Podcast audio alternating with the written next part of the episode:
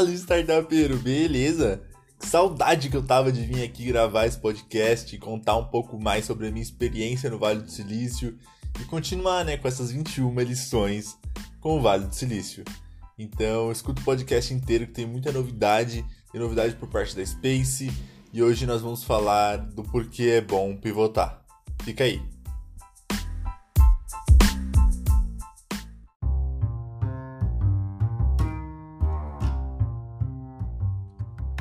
Então, bora lá. Antes de tudo, vamos explicar um pouco do que, do que aconteceu, das mudanças que, que ocorreram na Space e principalmente o motivo dessa pausa que nós tivemos, né?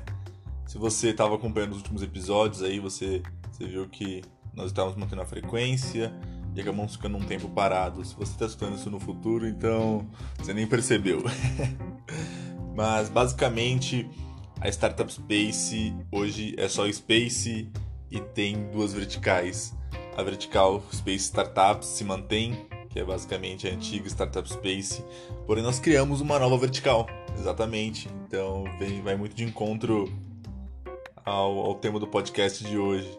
É, até era um episódio que estava programado para ficar lá na frente e nós decidimos adiantá-lo para enfim, para já fazer esse link, né, com, com essa mudança que, que ocorreu na Space.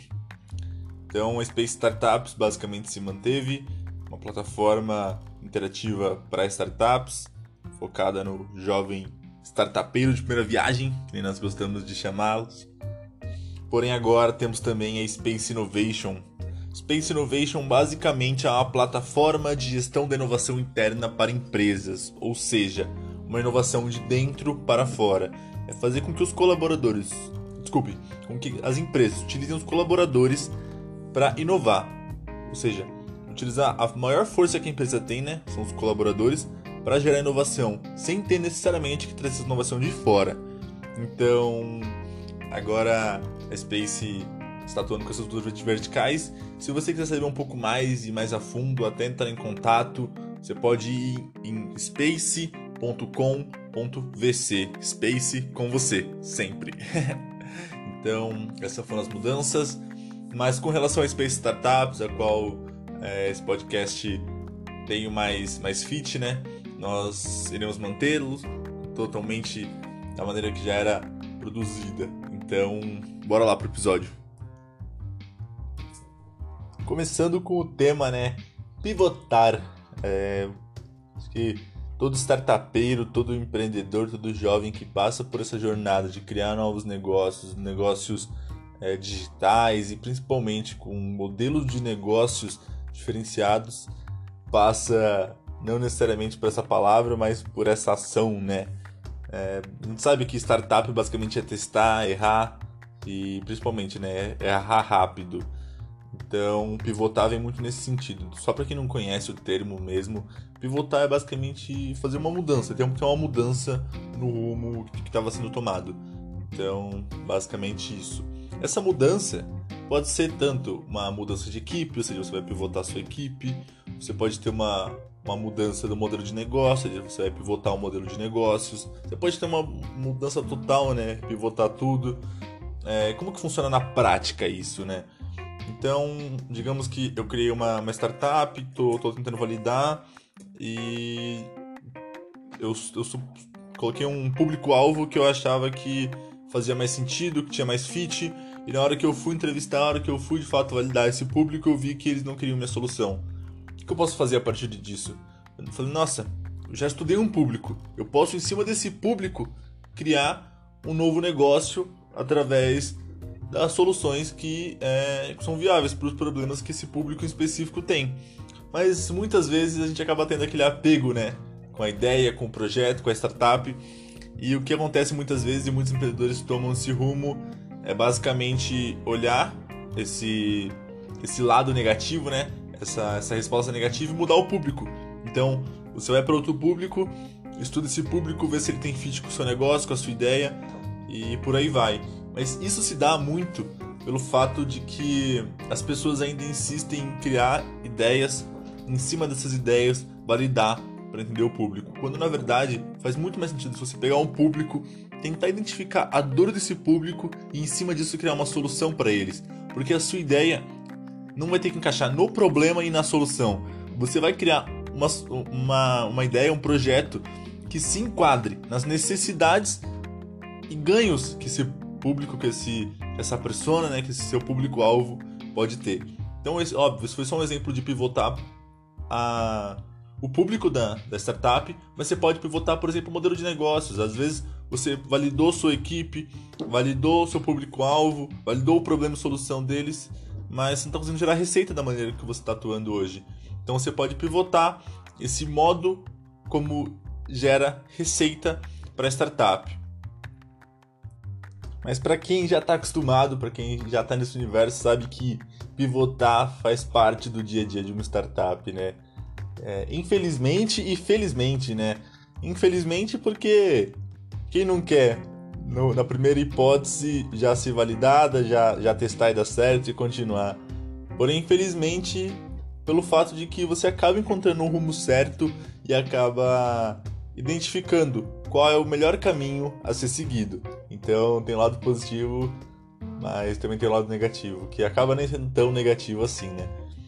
Mas o grande problema disso tudo é que nós vemos, principalmente as, as startups menores e os jovens empreendedores, quem está começando pela primeira vez, ter esse receio em falar sobre pivotar, é, como se fosse uma coisa negativa ou como se fosse um demérito, quando na verdade não é demérito algum, pelo contrário, quando você pega, por exemplo, no Vale do Silício, as pessoas veem isso como um, como um grande mérito, essa falha, sabe? O empreendedor aprende o que não fazer, isso é bem bacana. Tem um evento lá que eu fui, que chama Fuck Up Day, ou Fuck Up Night, né? Que é basicamente um evento onde as pessoas vão fazer pitches de empresas que não deram certo, de startups que criaram e não, não foi para frente ou que quebrou e, e, por aí vai. Lá eu conheci o Abiel. Abiel é engenheiro de software na Brex, na Brex hoje. Então, para você que não conhece a Brex, é uma startup norte-americana fundada por dois brasileiros lá no Vale do Silício também, é, dois brasileiros geniais, o, o Henrique, meu xará, e o Pedro. São dois brasileiros gênios que, enfim, largaram Stanford para seguir com a Brex, que hoje já é mais que um unicórnio, super reconhecida lá no Vale do Silício. Mas eu conheci o Abiel lá comentando sobre uma startup que ele participava também, que, que pivotou e, enfim, de, até desistiram do, é, do modelo que estava sendo seguido.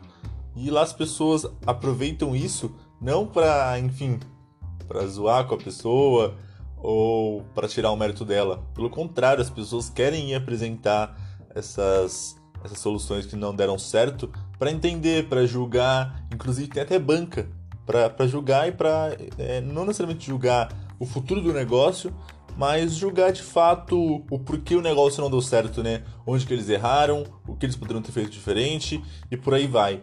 Então, é uma coisa super comum e uma coisa que não é tabu. A gente tem que tirar esse, esse tabu aqui de pivotar, né? Startups em estágio inicial tem que pivotar mesmo, tem que tentar, tem que testar, tem que ir atrás de validar o cliente, de validar o modelo de negócios. E para ser bem sincero, quanto mais, mais vezes você pivotar, se você estiver seguindo o caminho certo, é melhor, porque você testou os outros modelos. Então, óbvio, você não pode ficar perdendo é, um tempo muito grande nisso, então tem que ser é, uma coisa mais, mais rápida, mais concreta, porém, de fato, não, não, é, não é válido ficar testando pouco, né? Não pode testar pouco nem muito, mas quanto mais você pivotar, mais modelos você testou, mais formas do que não fazer você encontrou.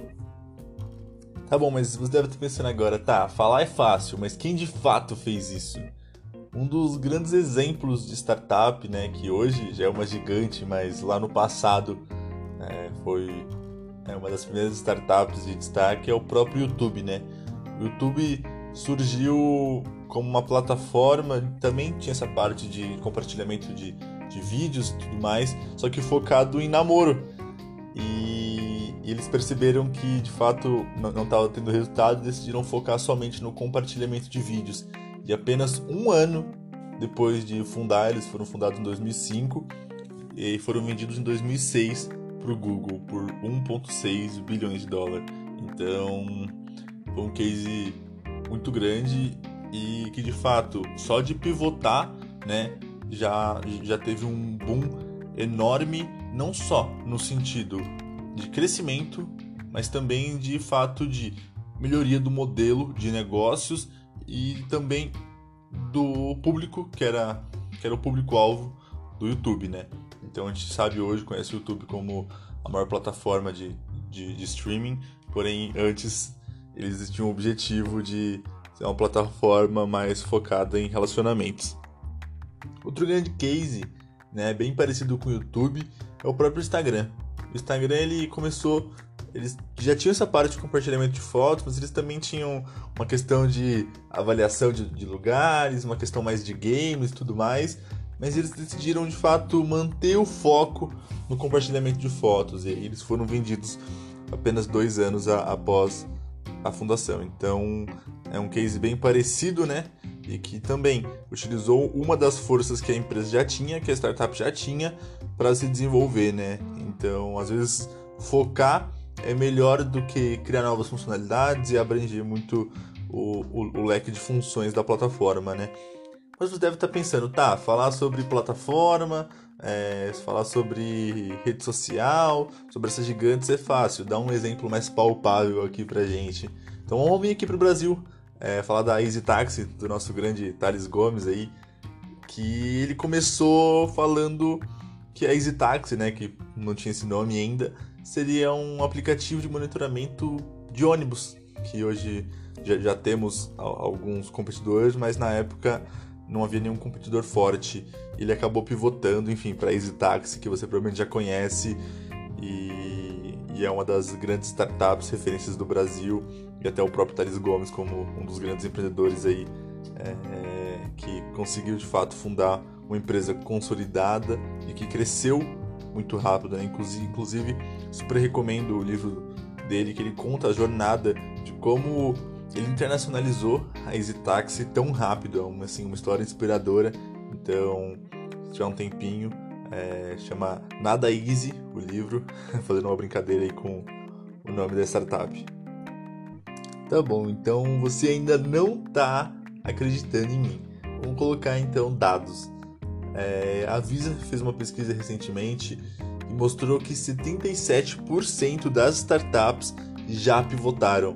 Então, é, já passaram por esse processo né, de, de mudança de alguma forma, sendo que a maior parte delas foi por mudança na questão de obtenção de clientes ou obtenção de recursos. Então, justamente isso, pivotar o seu público-alvo ou pivotar o seu modelo de negócios. Então, assim, a gente consegue metrificar isso e colocar isso em quantidades de fato, né?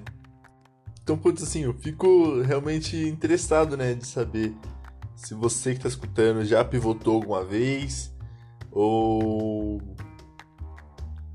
pensou em pivotar agora.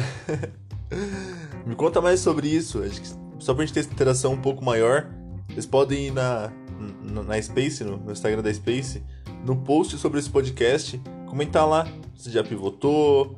É um texto mais rápido, assim, né? Só, só pra gente ter essa interação e, e pra eu saber, né? Se vocês já pivotaram, como que é a relação de vocês com, com isso, ou se de fato você aprendeu um pouquinho aqui com, com, com a Space, com, com esse podcast, né? Então, space.com.vc, mesmo mesmo que o nosso site, comenta lá no, na, na publicação desse podcast, beleza? Tá, mas deve estar com aquela pulga atrás do orelha pensando, beleza, mas eu não entendi até agora qual a diferença de pivotar para desistir da startup, para, enfim, para construir outro negócio, tudo mais.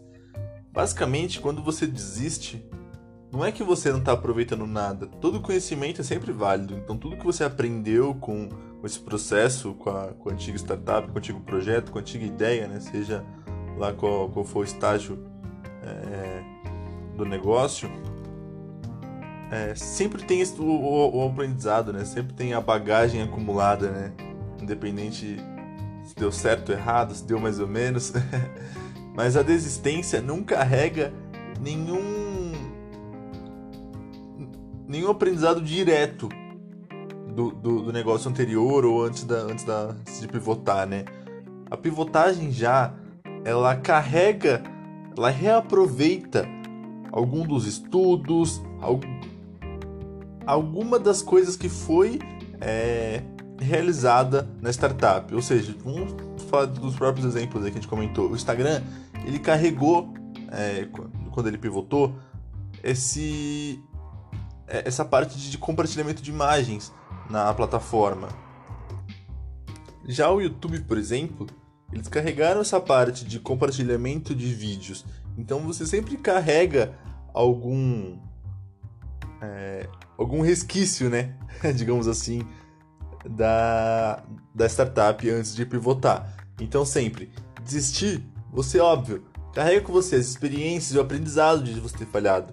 Mas pivotar, você carrega e reaproveita de fato um ativo que foi gerado antes desse fato acontecer, né?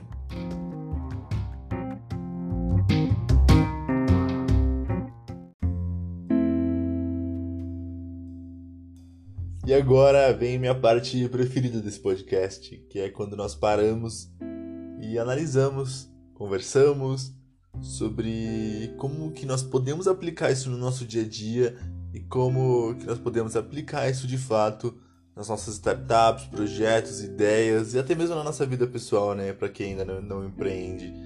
Então, putz, para mim essa, essa é a melhor parte. nós demos muitos exemplos de grandes startups que deram certo, que hoje são startups multimilionárias e que são super reconhecidas, né? Mas como que você, é, jovem startupeiro que está na sua primeira startup, pode fazer isso, pode pivotar, pode é, identificar se está na hora certa de você pivotar e onde você deve pivotar? Então, antes de, de começar a falar sobre isso, eu quero citar um, um caso que aconteceu comigo.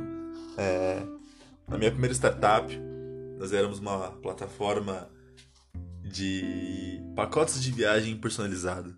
E na hora que nós fomos entender nosso público-alvo, na hora que nós fomos de fato validar o nosso cliente, nós entendemos que esse cliente ele não queria a nossa plataforma. Então nós tínhamos dois dois dois caminhos a seguir, né? Poderíamos, então, procurar outro público ou, em cima desse público, criar uma nova solução. E no caso foi o que nós fizemos. Acho que até um, por um pouco de maturidade, né, por estar iniciando nesse, eh, nesse universo de startups. Talvez hoje eu pensaria um pouco diferente e seguiria para procurar e testar, mas pelo menos um ou dois tipos de clientes diferentes, né, e não no primeiro não de um, de um cliente já sair. Mas enfim, foi a história que aconteceu. E a partir disso, nós decidimos pivotar e criamos o Bula. Bula era um aplicativo de delivery de medicamentos. Então, nós criamos uma solução em cima das dores que nos foram apresentadas pelo, pelo cliente, pelo cliente que a gente testou para o Here We Go. Então, a mesma equipe, todo mundo decidiu fundar o Bula.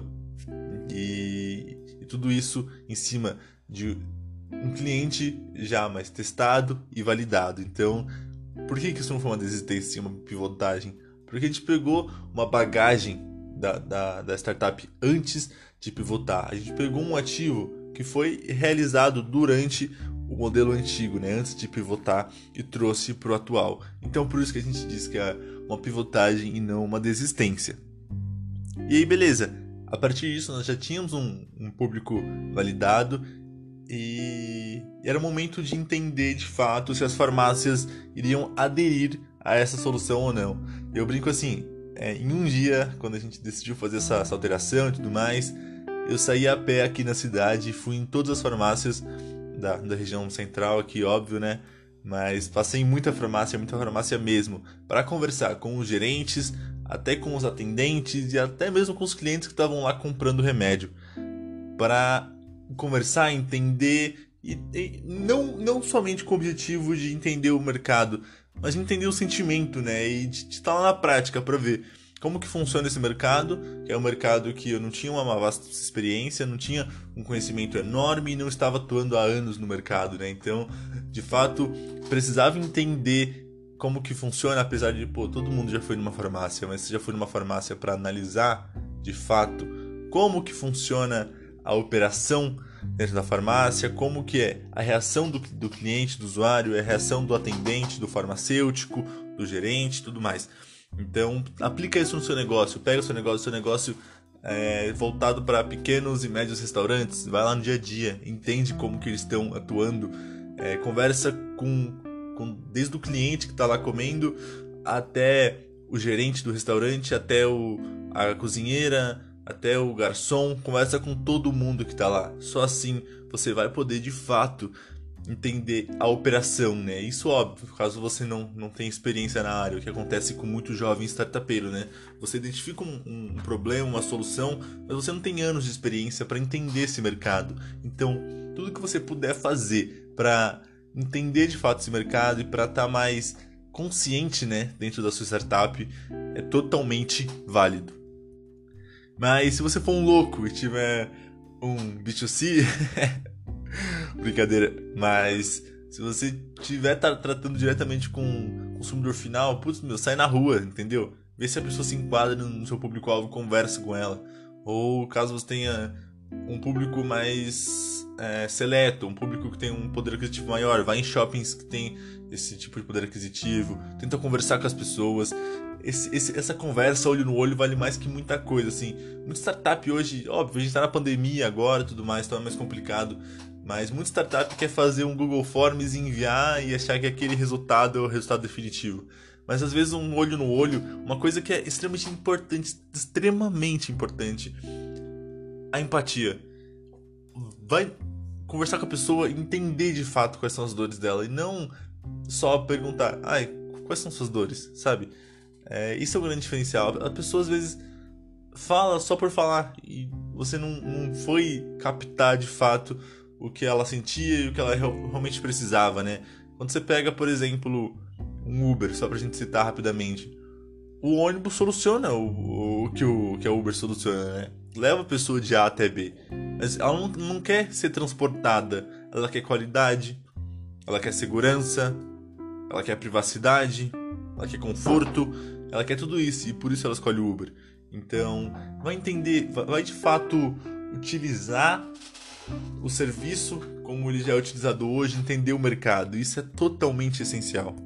E só assim você vai poder entender se o seu cliente está correto, se o seu modelo de negócio está correto, se a sua equipe é capaz de realizar o que você quer realizar. Vamos dar um exemplo. Você está criando uma, um aplicativo. Cara, a sua equipe tem algum desenvolvedor de aplicativo? Se não tiver, você não pode seguir. E aí, possivelmente, você vai pensar: não, vou para uma fábrica de software, vou comprar um, um aplicativo se você tiver dinheiro, enfim, vai depender do seu poder aquisitivo. Mas, cara, nunca terceiriza o seu core business. Imagina, a sua startup é esse aplicativo. Sem esse aplicativo, sua startup, entre aspas, não existe. então, qualquer problema, qualquer necessidade, qualquer alteração, você vai ter que pagar para isso. Então, não faz muito sentido, né? Se o principal do seu negócio você está terceirizando, é, tem, você tem que parar para repensar, porque não, não é o correto. Então, vai atrás de um, é, de um fundador, de um desenvolvedor de, de aplicativos para estar tá junto com você, que acredite na ideia. Isso é totalmente essencial. Digamos que quando você foi conversar com seu público-alvo, que você estava prevendo que seria um público que iria aderir ao seu produto, você identificou que eles de fato, ok, falaram, ah, bacana, mas não sei se eu pagaria por isso. As pessoas acabam nem falando isso, né? Mas elas falam, ah, legal, tudo mais. É difícil ter uma, um feedback totalmente negativo, né? Mas aí é aí que você tem que ter a visão de entender que um, ah, legal é diferente de um, nossa, eu preciso disso. Porque um ah, legal, as pessoas vão de fato falar. Você tem que saber que elas vão falar. Mas entender de fato as pessoas é, é o grande diferencial, né? Modelo de negócios, você vai me falar, ah, Henrique, mas meu, eu tenho uma equipe super boa, eu já testei com o meu cliente, eles querem, mas não tô conseguindo gerar receita em cima disso. E aí que eu te digo, para, pensa, testa e principalmente altera. Conversa com a sua equipe, é, faz uma sprint para vocês testarem com é, diferentes abordagens com esse cliente. Então, é, ao invés de você definir um modelo de negócios que você hipoteticamente é, entende que vai ser o mais efetivo, pensa quais serão as possibilidades, coloca os prós e contras dela, testa uma, coloca uma semana para testar, depois outra semana para testar outra e por aí vai. Então você vai conseguir encontrar o seu modelo de negócios que é efetivo através de testes, né? não necessariamente de achismos ou, ou de projeções. Mas claro, não estou tirando o mérito de projeções, é sempre ótimo e essencial estudar, entender e ir atrás, mas só isso não, não, não é o que vai de fato validar o seu modelo de negócios. Mas é isso, pessoal. Espero que vocês tenham gostado. Nossa, tava com saudade de fazer isso. Fiquei até com medo de me alongar aqui. Como vocês sabem, o objetivo desse podcast não é ser um podcast longo, é ser conciso, direto ao ponto, uma conversa mais de startupeiro para startupeiro. Nosso grande objetivo. Então eu espero que tenhamos cumprido com isso e que você tenha aproveitado esse momento enquanto está aí lavando sua louça, arrumando a casa, está no trânsito de São Paulo, enquanto, enfim, você transforma um momento que seria improdutivo num momento de conhecimento, um momento de conversa. E, como eu sempre digo, espero que você saia daqui com algum aprendizado e que, de fato, é, tenha impactado, ainda que um pouco, mas no seu dia a dia, na sua startup, no seu projeto, ou até mesmo no, no, no seu futuro projeto, na sua ideia, né? Então eu fico muito grato é, pelo seu tempo, pela sua disponibilidade e só voltando aqui para você, caso você queira conhecer a, a Space, as alterações que eu comentei com, com vocês no começo do episódio, space.com.vc. É, também segue a gente lá no Instagram para sempre ficar por dentro dos novos episódios. Vai ter muito episódio ainda, né? São, são 21 edições, a gente está no quinto episódio, então putz, vai ter conversa aí pela frente. Então, arroba space.com.vc, o mesmo, o mesmo site, só que com arroba, né? Então é isso, pessoal. Tenha uma ótima semana e vamos sem falta agora continuar. E pode voltar aqui toda semana que eu tô me comprometendo com vocês, que nós vamos ter um podcast novo. Obrigado, pessoal. Ah, e antes que eu me esqueça, pô. Você já pivotou hoje?